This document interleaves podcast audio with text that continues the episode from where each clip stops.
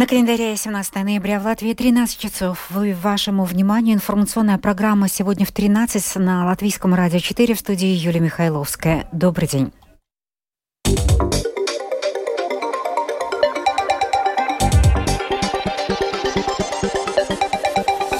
В этом выпуске «Эх, прокачусь» получено долгожданное разрешение на эксплуатацию чешских поездов. Депутаты позиции Рызыкненской думы вновь бойкотируют, а количество нерассмотренных вопросов продолжает накапливаться. Военный парад на набережной Риги желающие сегодня вечером смогут увидеть генеральную репетицию. Лазерное шоу вместо салюта. В честь 105-летия независимости Латвии запланирована обширная праздничная программа. Теперь об этих и других событиях подробнее.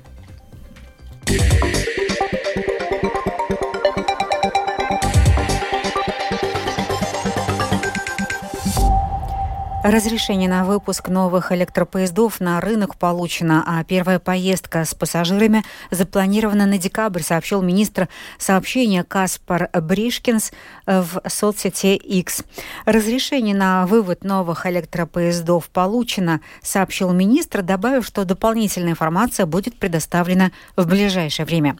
Напомним, первые два поезда новых электропоездов, а затем и остальные производства чешской компании «Шкода Вагонка» были доставлены в Ригу больше года назад, и с тех пор проходило их тестирование, а выход в полноценный рейс постоянно откладывался. Если Сейм примет закон о распуске Резекненской думы, то выборы новой думы могут состояться одновременно с выборами в Европейский парламент в будущем году. Об этом сообщило Министерство среды и регионального развития. В Резекне в четверг вновь не состоялось заседание городской думы из-за отсутствия кворума. Депутаты от позиции таким образом пытаются ускорить распуск самоуправления, чтобы добиться проведения новых выборов. Каковы возможные сценарии развития ситуации и насколько полноценно Резекненская дума сейчас может работать, выясняла Ивета Чигане. Šodien uz domas sēdi no 13 deputātiem ir ieradušies 6 deputāti. Tas nozīmē, ka mums nav kvorums sasniegts. Правящая политическая партия Резакненской думы Копа Латвией, возглавляемая временно отстраненным от должности мэром Резакне Александром Бартышевичем, больше не скрывает своего желания добиться распуска Думы и проведения внеочередных выборов в городе. Чтобы ускорить процесс распуска, депутаты позиции не являются уже на три заседания Думы. И как предусматривает закон, сейчас Сейм может распустить Резакненскую Думу. Несмотря на это, Дума пока не будет распущена, как планируется планировали депутаты от партии Копа Латвии, поскольку Министерство охраны окружающей среды и регионального развития заявило, что по закону Сейм может распустить Думу, но не должен это делать обязательно. Пока Министерство ожидает, что резакненские депутаты полностью возобновят свою работу или сдадут свои мандаты. Сами же депутаты позиции ждут решения Сейма. Заместитель председателя Резакненской городской думы Алексей Стец от партии Копа Латвии признает, что количество вопросов для рассмотрения в Думе все увеличивается. Если сравнить повестку дня предыдущего заседания Думы, где было 10 вопросов, то сейчас мы говорим о повестке дня, которая уже состоит из более чем 20 вопросов. Все зависит либо от того, когда состоится заседание Думы, либо от того, как быстро поменяется управление Думой. Полные заседания городской думы в Резекне не проводились с 19 октября. Исполняющий обязанности мэра Алексей Стец поясняет, что это не помешало самоуправлению продолжить предоставлять все необходимые услуги. Также найдено финансирование для выплат зарплат до конца года. Первое – это переплата подоходного налога. В нашем случае это 600 тысяч евро до конца года. Вторая – 854 тысячи евро. Это выплаты процентов по нашим обязательствам за прошлые годы. Эта сумма будет перенесена на будущие периоды. И этого вполне достаточно, чтобы покрыть расходы, необходимые для выполнения автономных функций. Депутаты оппозиции же отмечают, что все-таки это не решает проблему нехватки денег. Инара Гроци от партийного объединения Латвия с региона Апвенība un Latgales партии считает, что финансирование хватит только на самые необходимые работы, на выплату зарплат и, как обещано, на отопление и коммунальные платежи для муниципальных учреждений. Что касается подводных камней, то можно упомянуть о срочных платежах и платежах, которые принесены на последующие следующие годы. Например, платежи за оказание услуг. Здесь также можно было бы привести примеры, когда предприниматели не заплатили за выполненные работы в процессе строительства. И, конечно, остается вопрос, что будет дальше с этими инвестиционными проектами, где тоже есть выплаты, которые должны быть оплачены за выполненные работы. Заложниками ситуации на данный момент являются жители города. В очереди на рассмотрение ждут 25 вопросов, большинство из которых касается распределения квартир социальных социальных и земельных вопросов. Продолжает Наталья Кузнецова, руководитель отдела недвижимости, управления развития и городской среды. Вопросы об экспроприации, один вопрос об аренде, затем три проекта землеустройства, один о присвоении адреса. Пока нет решения Думы, процессы остановились. Да, звонили жители, интересовались, почему так все долго. Но они поняли ситуацию. Люди понимают, что все произойдет только со временем временем. Комиссия Сейма по государственному управлению и местному самоуправлению ищет решение, как исключить умышленное неучастие депутатов в заседаниях Дум. Одно из предложений – внести изменения в закон о статусе депутата самоуправления, определив, если депутат не приходит на заседание Думы без уважительной причины более трех раз подряд, то аннулировать мандат депутата может не только сама Дума, но и избирательная комиссия самоуправления. Будут рассмотрены и другие предложения, и комиссия проголосует за лучшее решение на заседании 22 ноября. Потом она будет вынесена на рассмотрение в первом чтении в Сейм. Ива Тачигане, Мадара Бертине, Латгальская студия Латвийского радио. Теперь в Латвии на постоянной основе доступна услуга ассистента для людей с душевными расстройствами, которые будут помогать им в принятии решений. Реализация проекта доверена обществу Зелда, которое специализируется на предоставлении бесплатных юридических услуг людям с душевными и психическими нарушениями. Общество и ранее предоставляло подобные услуги в рамках отдельных проектов как работает организация Зелды и чем будет заниматься упомянутый ассистент, расскажет Михаил Николкин. С ноября в Латвии лицам с душевными расстройствами услуга ассистента поддержки в принятии решений будет доступна за счет средств государственного бюджета. Об этом заявил министр благосостояния Улдес Аугулис, Союз зеленых и крестьян. Это новое мероприятие для людей с душевной инвалидностью, которые в обществе ждали, чтобы у человека была более полноценная жизнь, возможность улаживать формальности в учреждениях государства и самоуправлений, а также в банках и других местах местах. Этим делегирована заниматься общественная организация «Залда», которая, используя свой опыт, сможет эффективнее и быстрее ввести это мероприятие.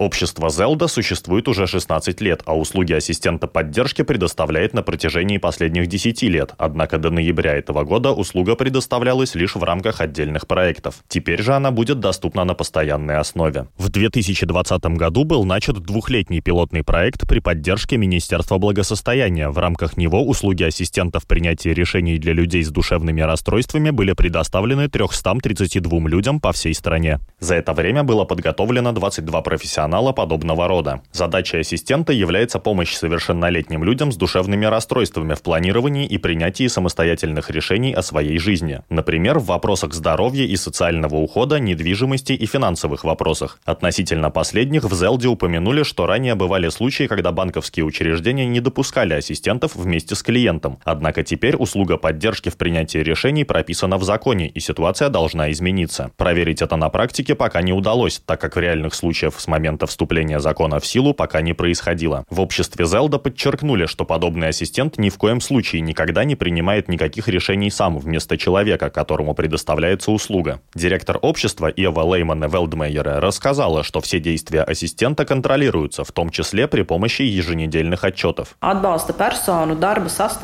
Составляющая часть работы персоны поддержки – документировать каждую неделю в отчетах, что он сделал, как он сделал. Фактически каждое решение документируется. Отчеты читают и проверяют координаторы услуг. Это дает нам возможность регулярно следить за процессом и видеть, что происходит. Мы также можем позвонить из Рижского бюро и поговорить с людьми, которых мы поддерживаем, чтобы понять, насколько они довольны. Люди также знают, что могут обращаться к нам напрямую, если им что-то не нравится.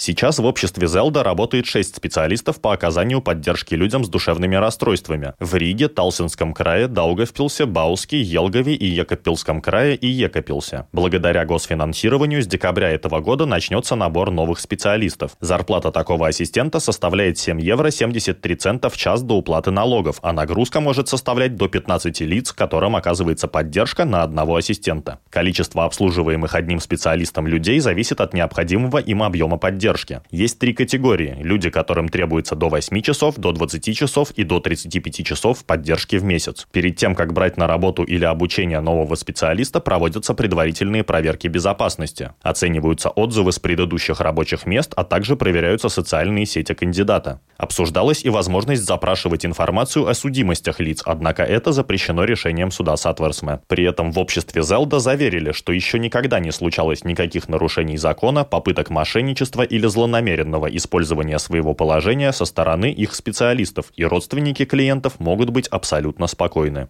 Михаил Никулкин, служба новостей Латвийского радио.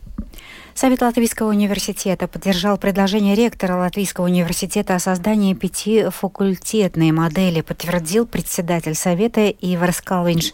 Новая модель консолидации ЛУ предусматривает объединение существующих факультетов медицины, естественных наук, математики и информатики в один факультет. Это будет факультет медицины, естественных наук, математики и информатики. Факультет социальных наук будет объединен с факультетом бизнеса, менеджмента и экономики.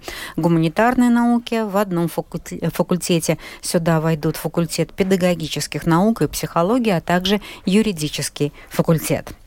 Госполиция в сотрудничестве со службой госдоходов на прошлой неделе задержала группу лиц, связанных с незаконным использованием и подделкой товарного знака «Ариэль».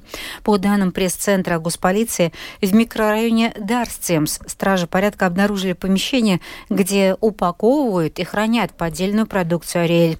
Всего было изъято 42,5 тысячи килограммов поддельного стирального порошка и жидкого средства для стирки. Финляндия решила временно, по крайней мере на три месяца, закрыть четыре пункта пропуска на своей границе с Россией. Это сделано, чтобы предотвратить проникновение в страну мигрантов из третьих стран. При этом закрыть погранпункты на границе с Россией могут также Норвегия и Эстония. Тему продолжит Рустам Шукуров. В ночь на субботу перестанут работать финские пункты пересечения границы Ваалимаа, Нуйямаа, Иматра и Нирала. Они будут закрыты как минимум до 18 февраля 2024 года, сообщила министр внутренних дел Финляндии Мари Рентанен. Остальные контрольно-пропускные пункты на финско-российской границе продолжат работу в обычном режиме. Всего на наземной границе между Финляндией и Россией 9 КПП. Решение о закрытии пограничных пунктов было принято после совещания финского правительства и представителей силовых структур.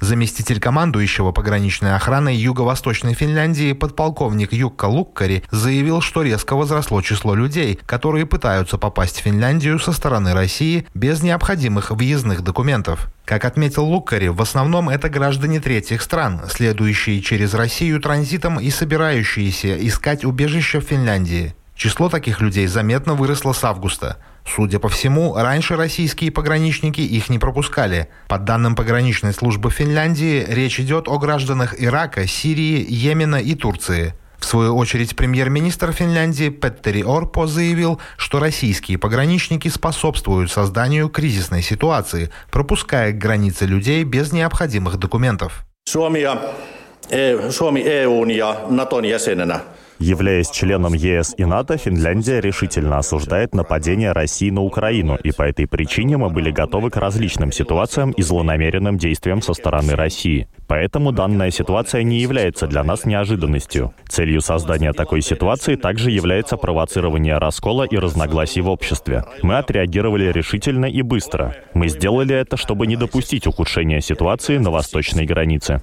Ettei tilanne itärajalla pahenisi. Между тем, правительство Эстонии также допускает частичное или полное закрытие контрольно-пропускных пунктов на границе с Россией, заявил руководитель пограничной службы страны Вейко Комусар. Как и в случае с Финляндией, причиной такого шага Комусар назвал нелегальную миграцию. Только в четверг за полтора часа из России в Эстонию попытались попасть 8 граждан Сомали без виз, при том, что до эстонского КПП они прошли российских пограничников. Министр внутренних дел Эстонии Лаури Лянемец заявил, что граждане Сомали вряд ли сами все это придумали, так как без соответствующих прав они не смогут пересечь российскую границу. Мы уже можем назвать это гибридной атакой. Это делается очень сознательно. Люди приходят к нам, начинают просить убежища и международной защиты, а мы должны начать их размещать и принимать, сказал Лянемец. Министр внутренних дел Эстонии также отметил, что до сих пор Россия не предпринимала подобных действий в отношении эстонской границы. Раньше для этого использовалась Беларусь. Между тем, за ситуацией на границе России и Финляндии внимательно следит Норвегия. Министр юстиции и общественной безопасности Норвегии Эмили Энгермель заявила о готовности страны закрыть единственный пропускной пункт на норвежско-российской границе в Стурскуге. Рустам Шукуров, служба новостей Латвийского радио.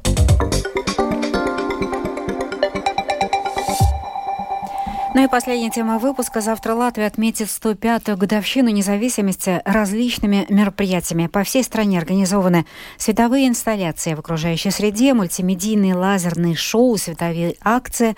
В столице пройдет военный парад. Его начало в 13.30. В параде, кстати, примет участие и самолет Baltic, который пролетит над Латвией на самолете Airbus А220-300 с надписью «Рига», окрашенным в цвета латвийского флага. Ну и э, также в 20 часов у памятника свободы в Риге будет э, проведено лазерное шоу вместо традиционного салюта. Лазерное шоу будет повторяться вплоть до 23 часов. Оно заменит салют, и об этом рассказала латвийскому радио одна из организаторов Зана Аушапа, э, художественный руководитель проектов культурного объединения Северной Риги. Салюта 18 ноября не будет, как это уже принято. В Риге в последние годы салют не проводят. Но во время первой торжественной речи Эдгарса Ренкевичса в качестве президента Латвии у памятника свободы рижан и гостей мы удивим уникальным, специально созданным лазерным шоу, там же, у памятника свободы.